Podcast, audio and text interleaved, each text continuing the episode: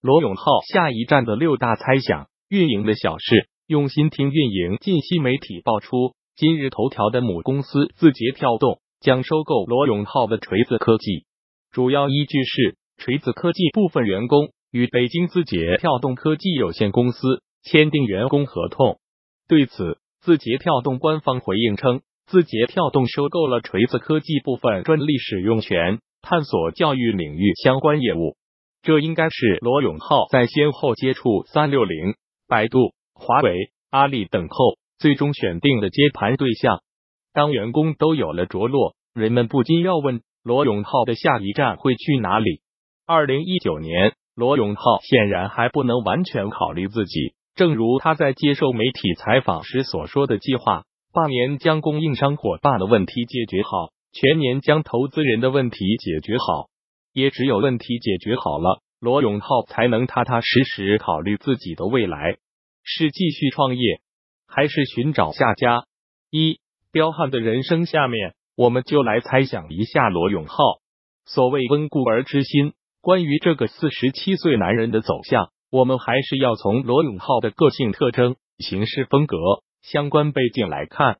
罗永浩是朝鲜族，从小就充满了叛逆的反骨。这些在我的奋斗中比比皆是。他在小学作文里如实地写，耷拉的五星红旗遭到训斥。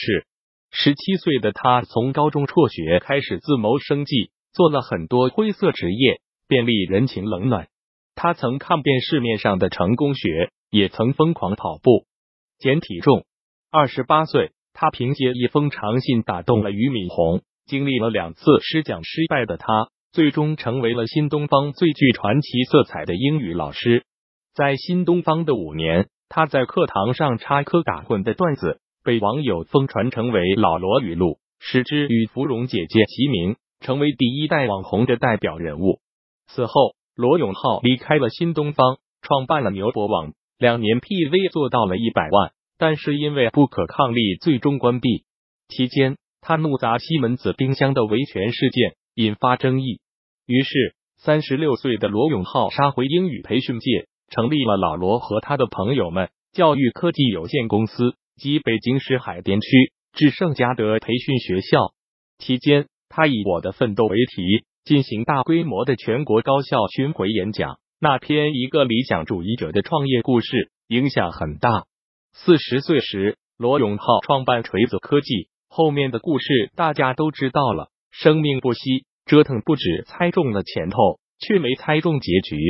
开始他还有时间质疑方舟子打假基金，指责链家中介陷阱，但是后期他只能疲于应对锤子的各种问题，甚至连涉日言论，他都遭到了网友的指责与官方的点名批评。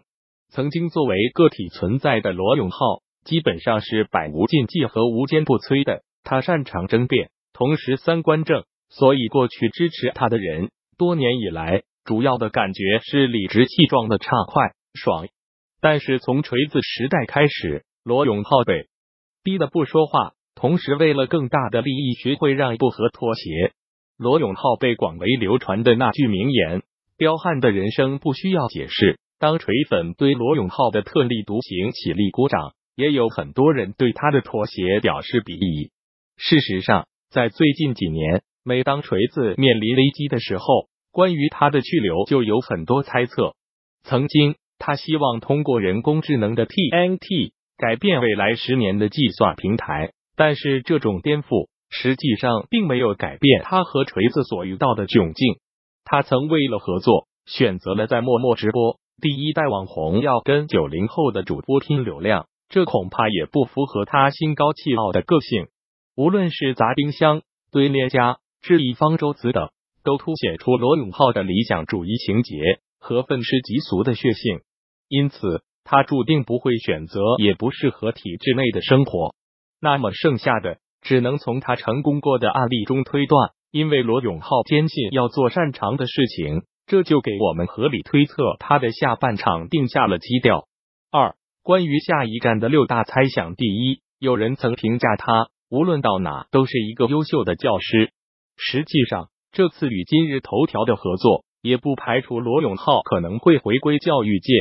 今日头条去年年初推出付费知识平台好好学习。五月推出了少儿在线英语品牌 “Go Kid”，并开始覆盖 K 幺二业务。所以，他收购锤子做人工智能的教育硬件，算是补齐短板。而罗永浩刚好可以借今日头条这个平台，发挥自己的教师本色。第二，作为被耽误的相声演员，罗永浩出过书，而且也经常进行巡回演讲，包括跨年。所以，如果他跟今日头条、喜马拉雅等合作有声读物，甚至跟爱奇艺、腾讯、优酷开某个语言类节目，甚至开设某个专场。或许也是一个迅速将影响力变现的好机会。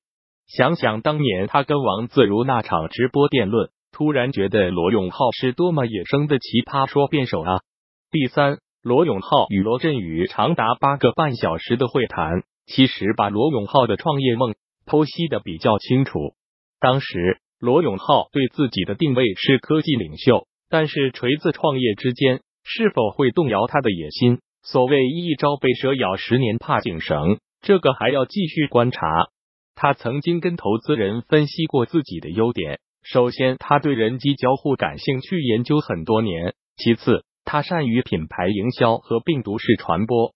所以，如果他继续深耕人工智能领域，说不定还会有惊喜发生。第四，他最信任的朱孝木，如今去做了福禄电子烟，他为昔日伙伴打 call 的同时。也不排除他可能会进军健康领域。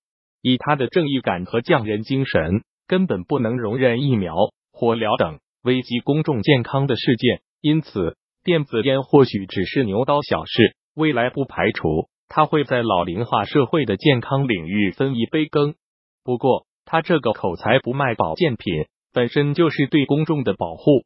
第五，当发布会上。罗永浩开始量化公益成本的时候，我们也不排除他可能会追随比尔盖茨、马云等人的脚步，成为一名公益战士。事实上，早在汶川地震的时候，他不遗余力捐款捐物，已经证明了这一点。在做锤子的时候，他努力为开源组织捐款，既是为了保护知识产权，也表达了他的公益主张。